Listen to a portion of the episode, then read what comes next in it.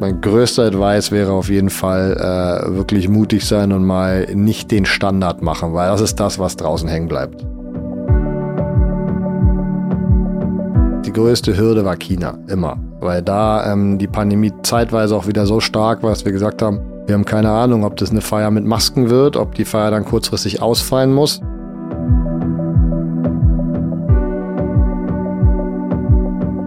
Hätte ich die gleiche Summe in eine Employer Brand Kampagne gesteckt, wäre die nicht so erfolgreich wie dieses gleichzeitig auch Mitarbeiterbindungsprogramm.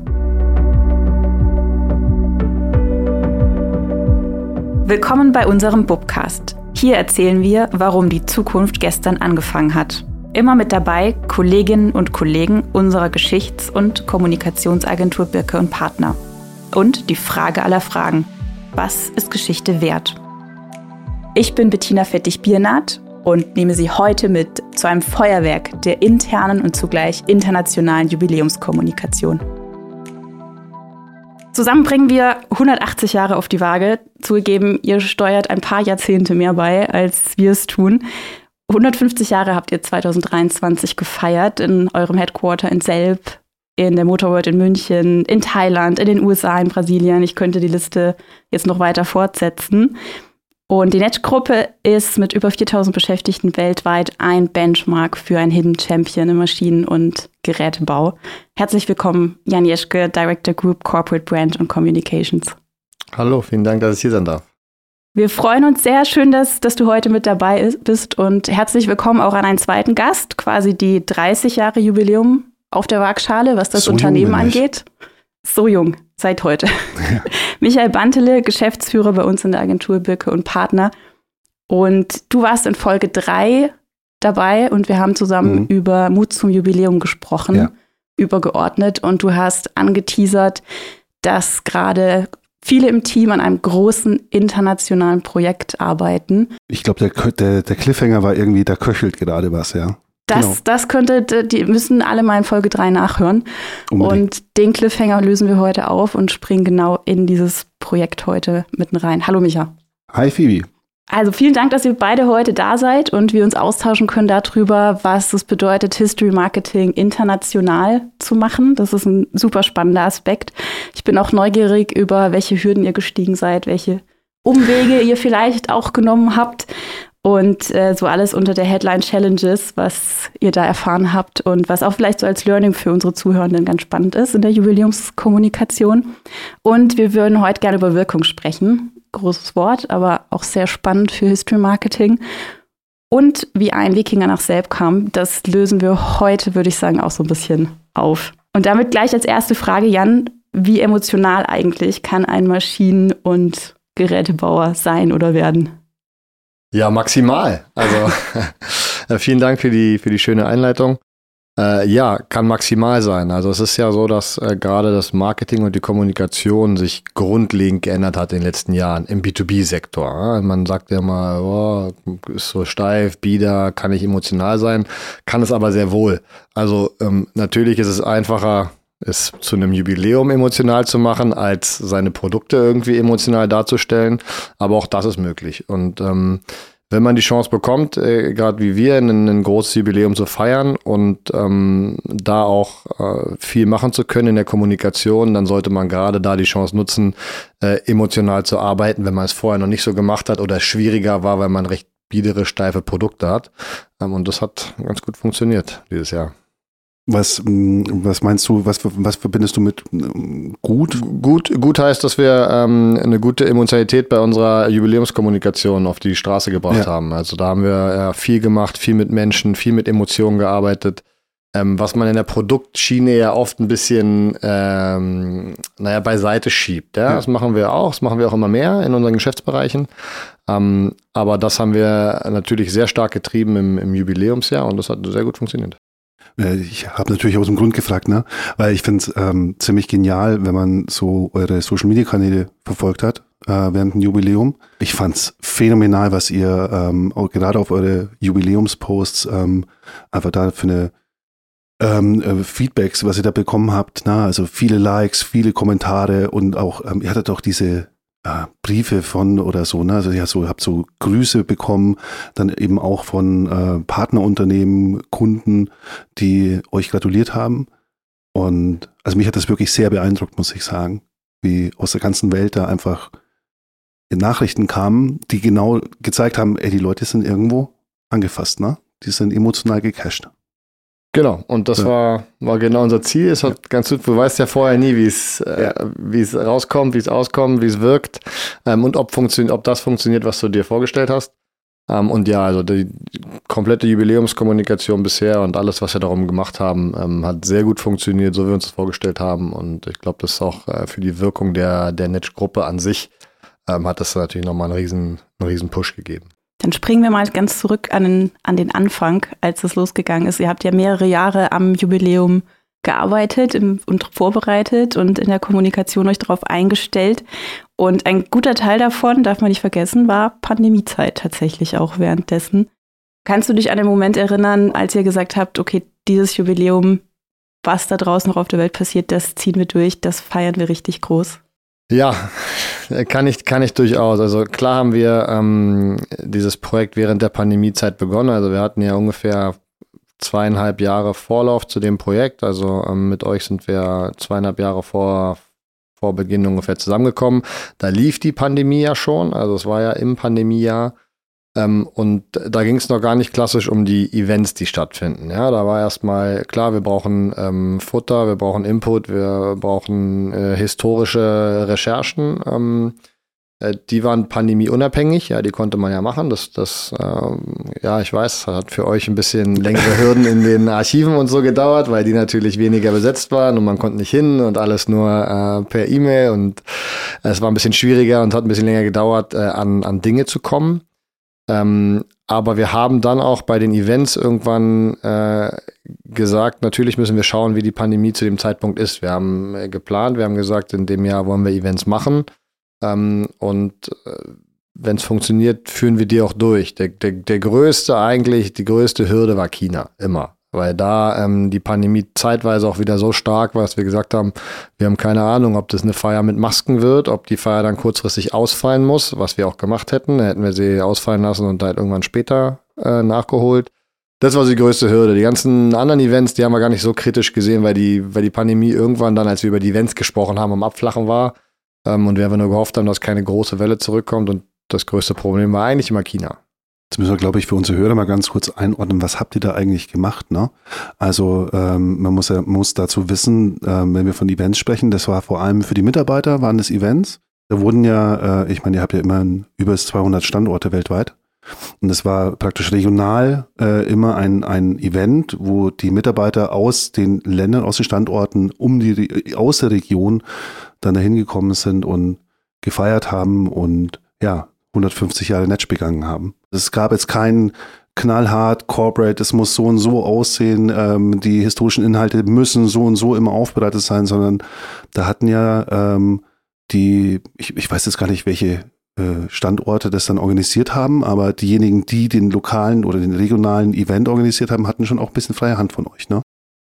Ganz genau. Also es war uns ganz wichtig, ähm, dass wir jetzt kein äh, kein Event feiern international, was irgendwie die deutsche Brille hat und den komplett deutschen Charakter und wir aus Deutschland sagen, also so sieht es aus und so hat es überall auszusehen. Sondern wir haben genau an den Standorten, also ähm, wir waren in Indien, in äh, Brasilien, den USA, in China und in Bangkok.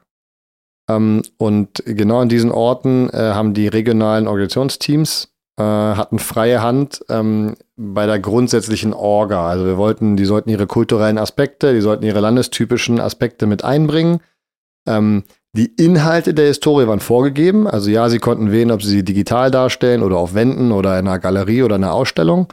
Ähm, aber die Inhalte waren überall gleich. Also die waren, die waren festgelegt, die habt ihr kreiert und das war ähm, überall gleich.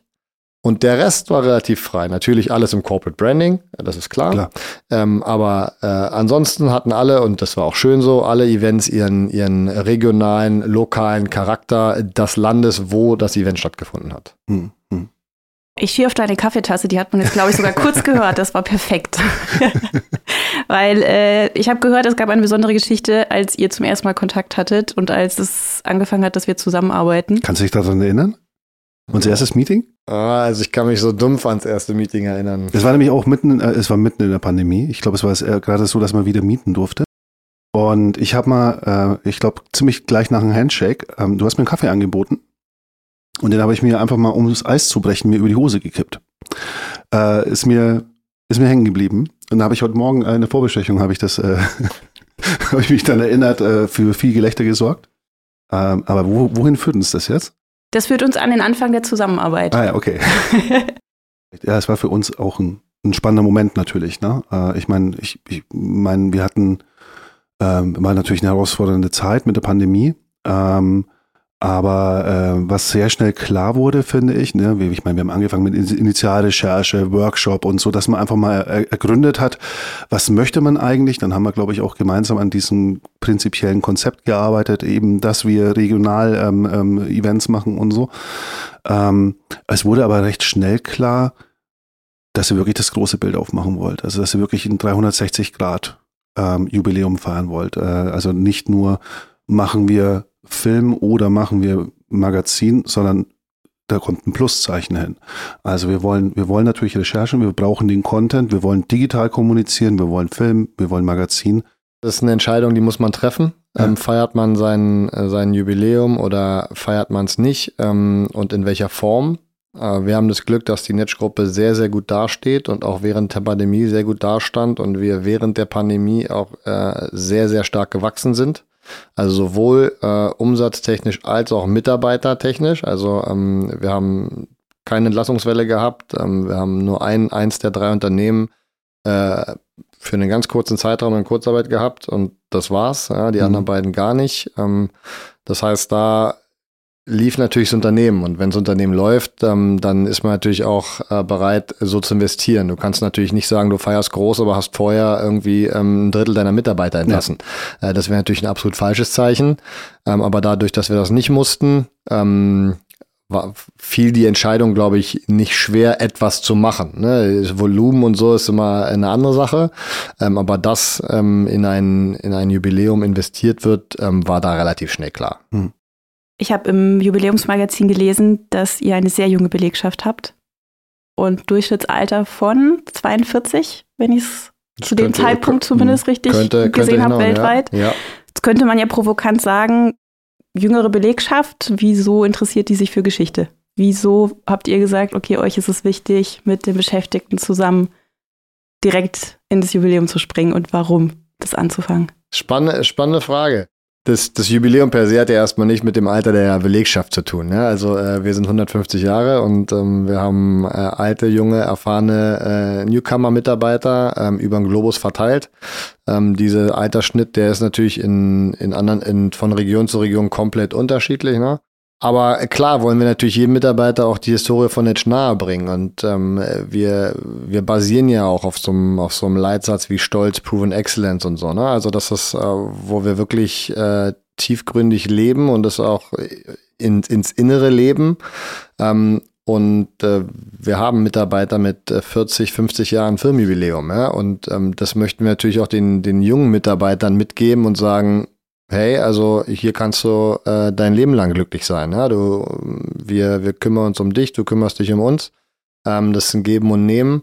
Ähm, und da haben wir schon sehr, sehr viel Treue und Loyalität. Und ähm, das, das wollten wir rüberbringen und das werden wir auch äh, weiterhin rüberbringen. Ähm, nicht nur im Jubiläumsjahr, aber da war es natürlich verstärkt möglich, weil wir einmal die ganze Historie aufrollen konnten, ähm, die ja sehr viel solcher Szenarien zeigt.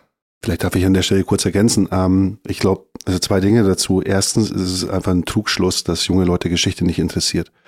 Ähm, ich fand es total spannend. Das war schon, also unser Projekt war abgeschlossen und wir haben euch ja nochmal besucht in Zelpen, äh, waren in der Fertigung. Und ich fand es total spannend. Äh, ihr habt ja auch parallel, so ganz nebenbei, noch ein neues Internet gelauncht. Und äh, da stehst du da in der Fertigung, da ist eine junge Frau, die ist so keine Ahnung, 21, 22. Und die hat gerade äh, schön eine Story über Erich Netsch offen gehabt ähm, auf, im Internet und hat, er, hat er drin geschmökert. Und äh, mich hat äh, deine Mitarbeiterin angestupst, hier, guck mal. Und es ist einfach cool, wenn du, wenn du merkst, ähm, auch die jungen Leute, die, die interessiert ist, weil da geht es um Identifikation, da geht es um äh, darum, ähm, gehöre ich jetzt zu diesem Organismus für den ich arbeite. Also wie, wie gehöre ich dazu? Man möchte das aufnehmen und das ist auch ein Thema für junge Leute, erstens. Ähm, zweitens, und ich finde, das habt ihr parademäßig gemacht. Ihr habt ja ähm, viele Themen, ähm, ihr habt ja auch eine ganz besondere Unternehmenskultur, wie ich finde. Und wir haben ja auch äh, so ein Thema gehabt, dass ihr generationenübergreifendes Arbeiten bei Netsch und haben dann im Rahmen des Jubiläums halt auch so Beispiele rausgesucht, wo einfach, ich glaube, Vater und Tochter waren es, ne, äh, zusammen in, für den gleichen Arbeitgeber arbeiten. Und äh, was man auch wunderbar in der Historie aufarbeiten konnte, äh, weil natürlich der Vater ganz andere Geschichten schon miterlebt hat als jetzt die Tochter.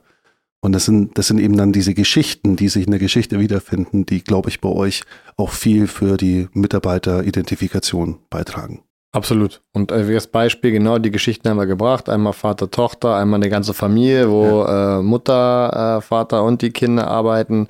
Wir haben Beispiele, wo jetzt ähm, Azubi angefangen hat und der Vater und der Großvater arbeiten noch im Unternehmen. Also haben wir auch noch. Ähm, von daher, also da sind auch drei Generationen, äh, die wir uns arbeiten. Es sind super Geschichten, ähm, die wir auch weiterführen werden. Initial war das über das, äh, was wir fürs Magazin benutzt haben. Ähm, und das ist eine Content-Reihe, die wir zum Beispiel weiterführen werden. Ja, phänomenal. Im Unternehmen war ja auch einiges in Bewegung, jetzt jenseits von dem, was im Umfeld passiert ist und Pandemie, ähm, auch weil ja auch die Geschäftsführung sich geändert hat. So nicht direkt zum Jubiläum, aber in den Jahren zuvor. Inwiefern hat es denn in der Jubiläumszeit eine Rolle gespielt, auch gerade für euch in der Kommunikation? Ja, das hat für uns natürlich eine Riesenrolle gespielt. Also äh, um das für die für die Zuhörer ähm, aufzuklären, es sind jetzt äh, wieder an der Unternehmensspitze ähm, Familienmitglieder, also Moritz Netsch und Paul Netsch. Ähm, das ist die fünfte Generation, die jetzt auch äh, an der Firmenspitze sitzt, äh, die mit Jens Niesner zusammen die Netsch-Gruppe führen. Und ähm, vorher war halt tatsächlich interimsmäßig mal Fremdmanagement drin, eine Zeit lang. Und ähm, das war sehr, sehr wichtig natürlich, weil äh, es macht natürlich einen Unterschied, wenn du die Geschäftsführer gleich im Unternehmen hast, denen das Unternehmen zum größten Teil gehört.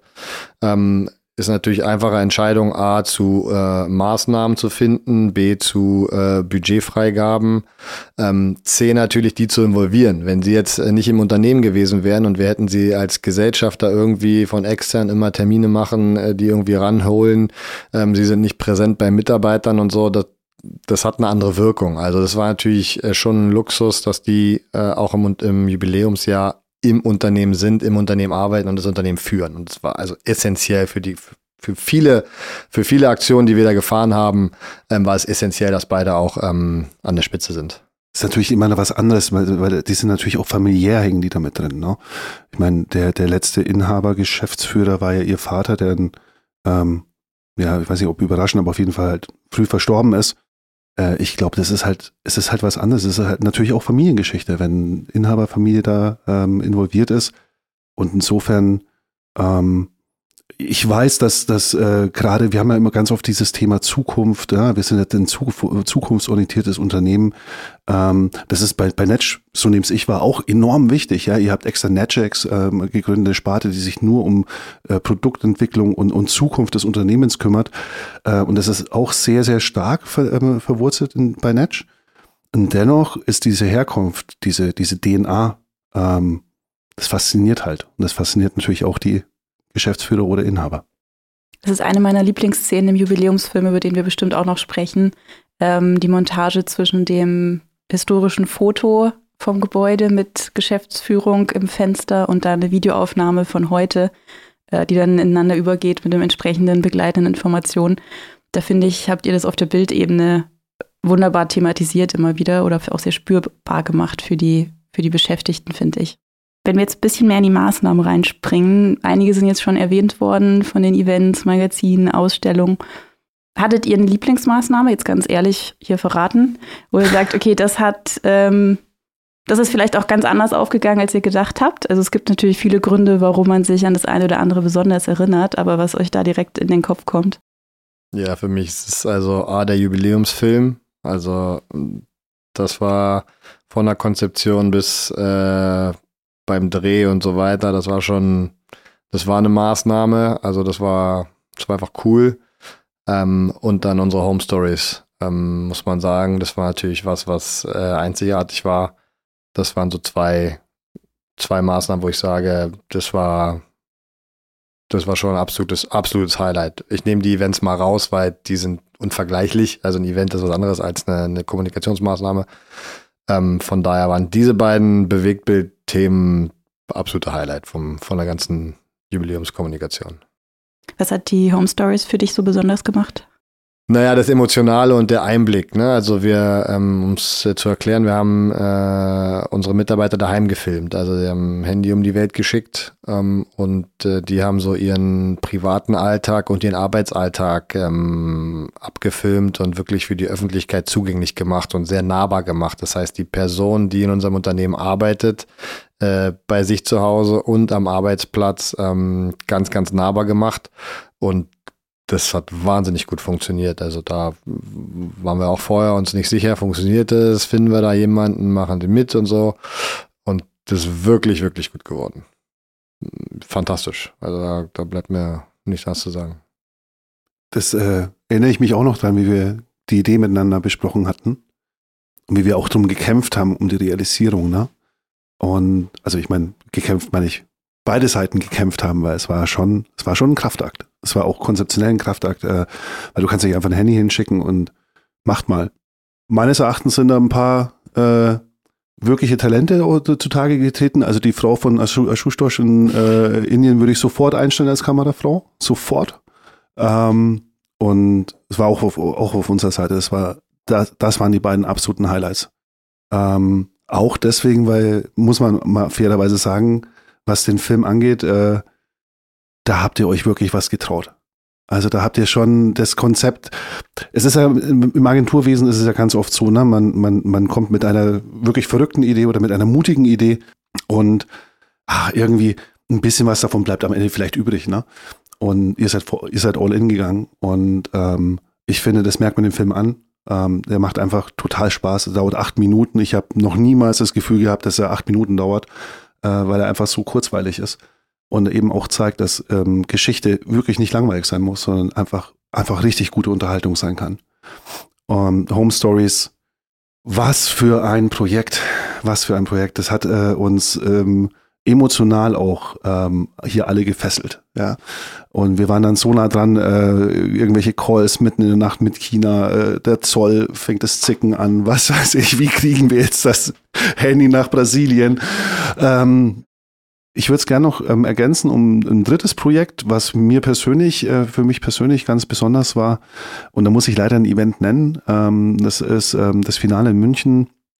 Äh, äh, habt ihr ja die Motorworld gemietet und ähm, mehrere Areas gehabt und eine Area, der Kohlebunker, war allein für die Historie da. Und dann da durften wir eine Ausstellung ähm, konzipieren, umsetzen und bauen.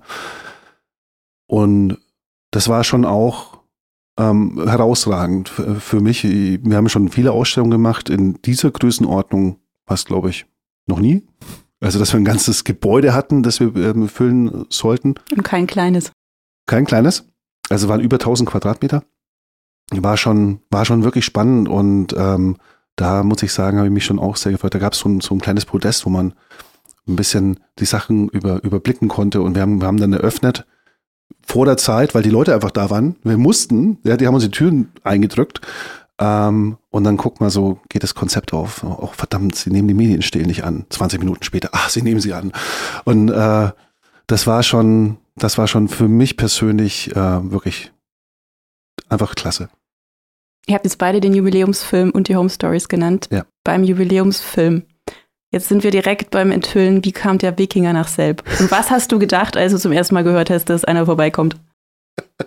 Naja, also äh, prinzipiell, Micha hat ja erwähnt, dass das ein, ein relativ mutiges Konzept war für einen Jubiläumsfilm, äh, weil alle bei Jubiläumsfilmen immer mit klassischer Historie rechnen und einmal abgearbeitet nacheinander.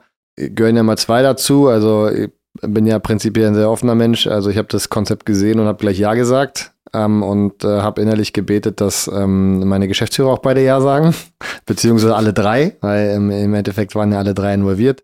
Ähm, aber natürlich sind die Netzbrüder da mit der, ähm, ist deren Meinung natürlich ein bisschen höher wirkend, weil es auch ihre Geschichte quasi wiedergibt. Ähm, und die waren dabei. Ja, also die, die, gab auch keine großen Diskussionen, muss man ganz ehrlich sagen. Also sie haben sich ein paar Sachen noch erklären lassen, wie ist denn das gemeint und das gemeint, um das zu verstehen. Ähm, und das war, war wunderbar. Ja, das war äh, natürlich, da bin ich sehr dankbar, dass die beiden das so mitgemacht haben ähm, und auch unfassbar gut umgesetzt haben, das muss man auch sagen. Ja. Ähm, das weiß man auch nie, wie wirken die vor der Kamera, wie, weil sie haben ja selbst gesprochen, das muss man auch sagen. Ne? Also wir hatten nur einen professionellen Sprecher, beziehungsweise zwei. Ähm, und ansonsten haben das die Mitarbeiter oder äh, unsere Geschäftsführer gesprochen, auch in der Off-Stimme. Und das war wirklich gut. Also da war ich überrascht, weil da hatte ich meine größten Bauchschmerzen. Und äh, was war die initiale Frage nochmal? Wie der Wikinger. Ach genau, der Wikinger. Wie der Wikinger in alles reingespielt der, hat. Der Wikinger. Naja, also ich glaube, äh, die, die Konzeptgrundidee war, dass einer unserer Geschäftsbereiche ähm, sich mit thermischer Analyse beschäftigt. Das heißt, äh, Materialien auf Hitze, Beständigkeit, beziehungsweise wie reagieren sie bei äh, gewissen Temperaturen bis ganz nach oben, bis ganz nach unten. Ähm, und äh, ich denke, dann habt ihr bei, in dieser Hinsicht gedacht, was kann man mit Feuer, Hitze und so machen? Ähm, Drachen, äh, Wikinger, na? Äh, was kann man im Film gut darstellen? Und dann kam die Serie mit dem Wikinger. Ähm, und das ist, glaube ich, auch die Idee, die man am meisten erklären musste bei dem Konzept, bei der, bei der Geschäftsführung. Ähm, aber auch das äh, fanden sie witzig.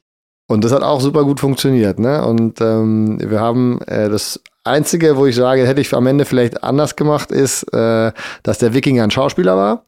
Und wir tatsächlich genau in dem Geschäftsbereich auch noch zwei, drei Leute haben, die genau aussehen wie ein Wikinger. Ja, also da hätten wir sogar noch eigene Mitarbeiter nehmen können. Aber das war super, ne? Das ist so ein Überraschungseffekt, der, der so zweimal in diesem Film äh, vorkommt, äh, dass das gut passt und dass das ein Teil dieser, dieses Mutes und dieser, dieser wirklich der, der Witzigkeit des Films. War der nicht sogar ein, Fre ein, ein, ein Freizeit-Wikinger? Das war ein Fre ja, ja. Wir haben, wir haben ja professionell gecastet. Und äh, ich bin sehr, sehr dankbar, dass wir einen fleißigen äh, LARP-Spieler bei uns im Team haben, der ein großes Netzwerk hat an Leuten, die in ihrer Freizeit sich gegenseitig mit Schaumstoffschwertern die Mütze vollhauen. Und äh, da kam dann irgendwann dieser Wikinger an. Und äh, es war schon, also es war schon großartig, auch als er hier reingekommen ist, äh, wie wir das erste Mal gesehen haben. Wahnsinn. Ähm, ich finde, es ist auch, äh, ich hatte auch Bauchschmerzen. Wir hatten auch Bauchschmerzen. Und für mich war das ein ganz elementarer Moment. Das erste Mal, man muss wissen, der Film war ähm, gedacht als ein Highlight auf den Events. Also ein Programm-Highlight. Und ich habe es ja in China, ähm, Bangkok und so weiter nicht miterlebt, aber ich habe es in München miterlebt. Und da dann äh, die Reaktion von den immerhin 3000 Gästen fast, ähm, das war schon gut, ja. Also wenn, wenn man dann äh, die richtigen Lacher auch an der richtigen Stelle hört, das ist dann schon. Und der Wikinger war dabei, definitiv. Und dieses Augenzwinkern muss man sich trauen. Ja. Wir verlinken natürlich dann auch auf, auf den Film und auf die Jubiläumsseite, wer das jetzt noch in, in Live, in Live-Action gewissermaßen online sich gern anschauen möchte. Ihr habt jetzt beide mal das Wort Bauchschmerzen in den, in den Mund genommen, da würde ich mal kurz anknüpfen. In welchen Momenten in zweieinhalb Jahren Jubiläumsvorbereitung habt ihr vielleicht zugegebenermaßen jetzt mal gedacht, ob das jetzt gut geht, ob das was wird? Ja, also bei, bei uns und bei meinem Team war es natürlich hauptsächlich das Thema Jubiläumsevents, ne? weil ähm, wir haben das München-Event ja äh, komplett aus dem Team realisiert, mit äh, Hilfe von Agenturen natürlich, die sich da auskennen, weil ähm, ganzen, ganzen Gewerke und so weiter, da hat man natürlich keine Kontakte. Ähm, aber vor allem meine, meine Kollegin Svenja, die das ja fast ähm, als Hauptprojektleitung gemacht hat, da war natürlich zwischendurch immer Bauchschmerzen, ne? Ach, das geht nicht, das geht nicht. Und dann kriegt man die Angebote, da Budget viel zu hoch und dann wieder runterschrauben und dann wieder auf Sachen verzichten und dann plant man Sachen und dann hofft man, funktioniert es so. Ähm, und das sind so, finde ich aber immer noch kleine Bauchschmerzen-Sachen. Also so, so richtig, richtig große Bauchschmerzen, muss ich sagen, hatte ich wenige, auch mein Team wenige, weil es lief tatsächlich erstaunlich rund. Also für so ein großes Projekt äh, lief die komplette Kommunikation erstaunlich rund. Man weiß natürlich vorher nicht, man wählt Agenturen aus. Ähm, die haben ein gutes Konzept äh, und man lernt so äh, die Ansprechpartner ja kennen, die das Konzept verkaufen am Anfang. Ähm, und äh, danach bewertet man ja auch ein bisschen, kam mit dieser Person, aber man, ich keine Ahnung, ähm, kam mit dem Team drumherum. Und da muss ich sagen, haben wir einfach auch, wahrscheinlich auch kann man von Glück reden, ne, weil das hat wirklich gepasst. Also wir haben mit allen Parteien, die da involviert waren, also ähm, ihr, äh, sowohl die anderen beiden Agenturen, äh, die bei dem Event mit involviert waren. Es hat perfekt funktioniert und ähm, mit, mit sehr guten, konstruktiven Gesprächen, mit sehr guten Feedbackrunden. Ähm, nicht viele Meinungsverschiedenheiten. Ja, also klar sind nur welche dabei und die sind wichtig. Ähm, aber im Großen und Ganzen war es eine sehr, sehr runde Sache. Und das hat man natürlich auch nicht so oft, wenn so viele Parteien involviert waren. Und das war, glaube ich, ähm, ein riesen Mehrwert und Asset für dieses ganze Projekt, was so lang ging. Ähm, und deswegen ist auch alles so gut geworden, wie es ist, weil, glaube ich, das gesamte Team so gut funktioniert hat. Und deswegen muss ich ehrlich sagen, ähm, wie gesagt, die einzelnen Bauchschmerzen, wo man von Bauchschmerzen sprechen kann, ist immer Budget, klar. Ne? Also du hast eins, dann äh, konzipierst du Sachen, dir gefallen Sachen, dann siehst du den Preis und dann sagst du, ja, hat mir gut gefallen, aber ähm, darauf müssen wir verzichten. Ne? Also klar haben wir auch äh, auf Sachen verzichtet.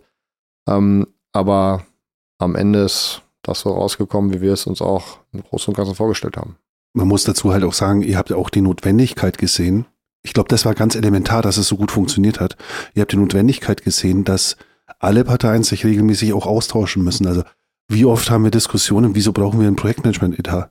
Also gerade, gerade bei diesem Projekt hat man gemerkt, wie wichtig und, und richtig es ist, dass man, ich glaube, anfangs hat man einmal monatlich einen großen Showfix, wo alle ähm, Beteiligten involviert waren. Wir können es ja auch nennen. Ich meine, es war ein MCI als Eventagentur und das Supermarket ähm, als Projektmanagementagentur. Und dadurch war einfach ein immens naher Austausch ähm, gegeben. Und umso näher das finale Event rückte, und dann haben wir immer gewechselt auf wöchentlichen, wöchentlichen Showfix.